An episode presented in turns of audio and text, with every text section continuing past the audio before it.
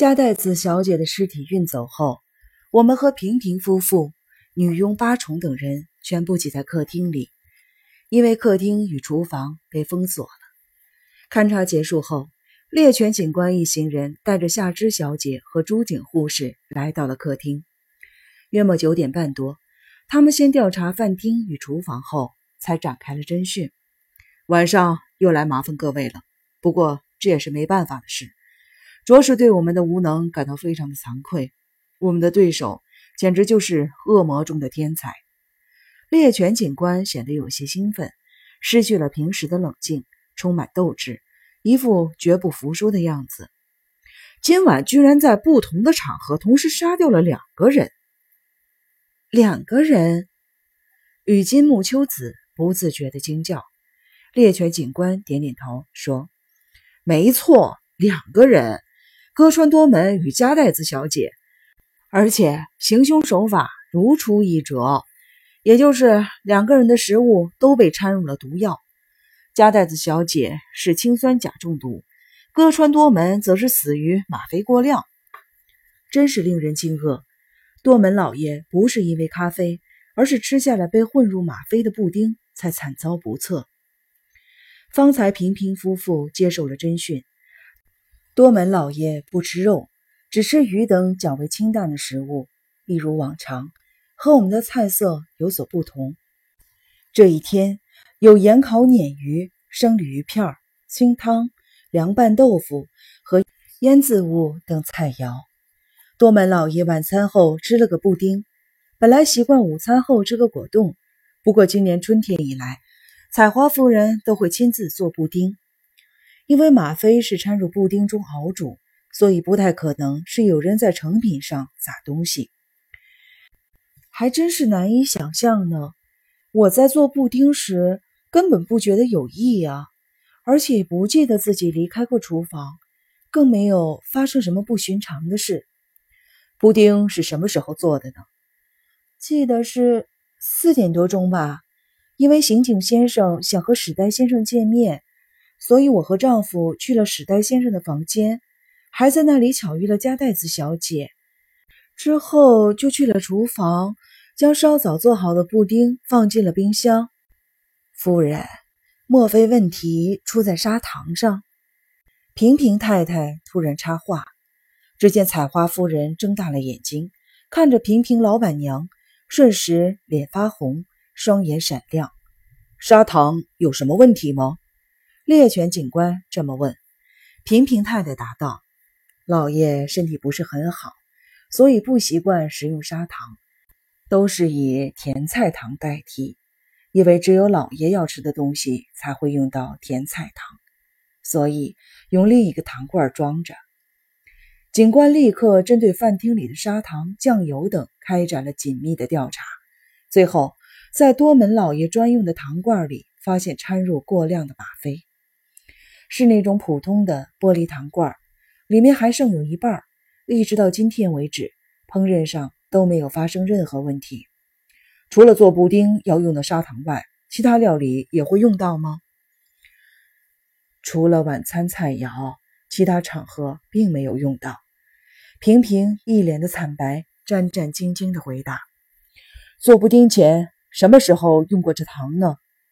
午餐后的红茶。”因为午餐是三明治，所以搭配两大杯牛奶、红茶，加入砂糖一起熬煮，用量颇多呢。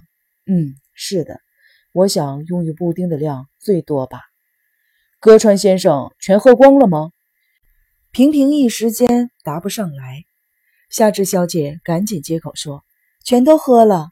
那是你负责的工作吗？”“是的。”之后没有发生其他的异常吗？没有，什么时候开始准备红茶？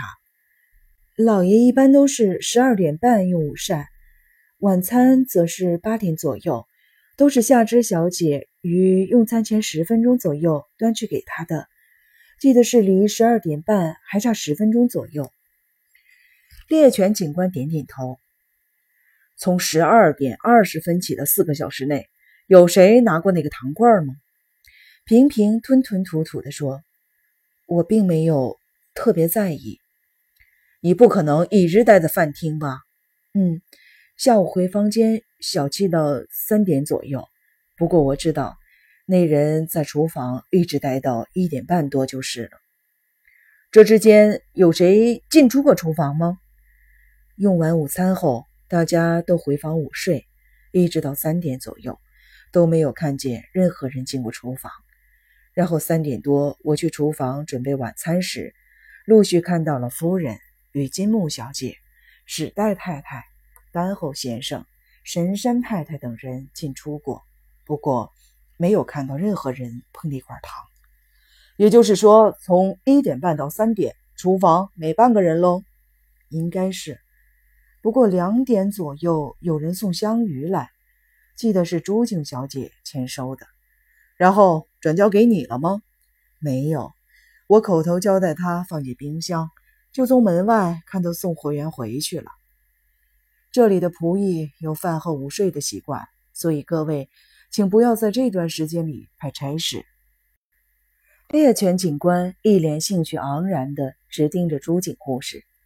最近都不必去医院那边吗？早上八点到十一点半会过去。因为千草小姐出事，尤良婆婆病情恶化，所以老爷要多注意她。朱景护士态度依旧沉着稳重。一般男人面对大人物时，态度多少都会不大一样。不过，朱景护士就算面对大公爵也好，猎犬警官也罢，态度还是如此的从容，面无表情的回应：“签收香鱼也是你的工作吗？”“那时这家里没休息的仆役，只有我而已。”“那时厨房里没有人吗？”“不，有一个人。”在座的众人不禁的紧张起来。猎犬警官深吸了一口气，问道：“是谁？”加代子小姐，众人顿时骚动起来。猎犬警官以严厉的口吻说：“朱景小姐，我看你是故意的，拿死人当挡箭牌吧？”朱景护士冷冷的点点头：“也许吧，但如果因此来怀疑我所说的，那可真是愚蠢。”加代子小姐在做什么呢？她说她来喝水，我将香鱼放进冰箱时，她就离开了。后来我走出厨房，就看见她坐在客厅的椅子上看书。他说他本来想去找史代夫人的，可是夫人在午睡。我也有看到加代子小姐在客厅，大概两点四十分左右吧，的确是在看书的样子。蝴蝶小姐插话：“已经快十一点了。”猎犬警官显得很焦躁。深山先生，请以你的专业和敏锐的观察力。说明一下晚餐的情形啊，这样啊，那我就代表大家说明吧。果然训练有素，方才还只是在旁倾听，一经指名代表众人，立即一副志得意满的样子。看得出来，猎犬警官有些疲累。只见神山略显得意似的深吸了一口气，说。开饭前，大家都聚在客厅喝点啤酒、红酒之类的，直到晚餐准备好。那时鸽子钟刚好报时七点整。为了慎重起见，还是提一下，这鸽子钟好像是慢了四分钟。七点报时，海老种先生突然带了个什么《论语》研究的，叫什么奥田的，面色苍白，还穿着军服的高个子男人走了进来。海老种医生为大家介绍以后。那位圣人没头没脑地说了句：“人不是为了面包而活。”于是土居大画家斜睨了圣人一眼，骂他：“混蛋！孔老夫子有说过这种话吗？居然敢在一群作家面前说什么中西合璧的荒唐言辞，真是个怪家伙！”人见小六也对他不礼貌的行为十分的光火，只有丹后先生好像挺认同他似的。结果。伊马先生毫不客气地下了逐客令，于是土居大画家就将他转了个身，从饭厅里推了出去。海老种也随后追了出去。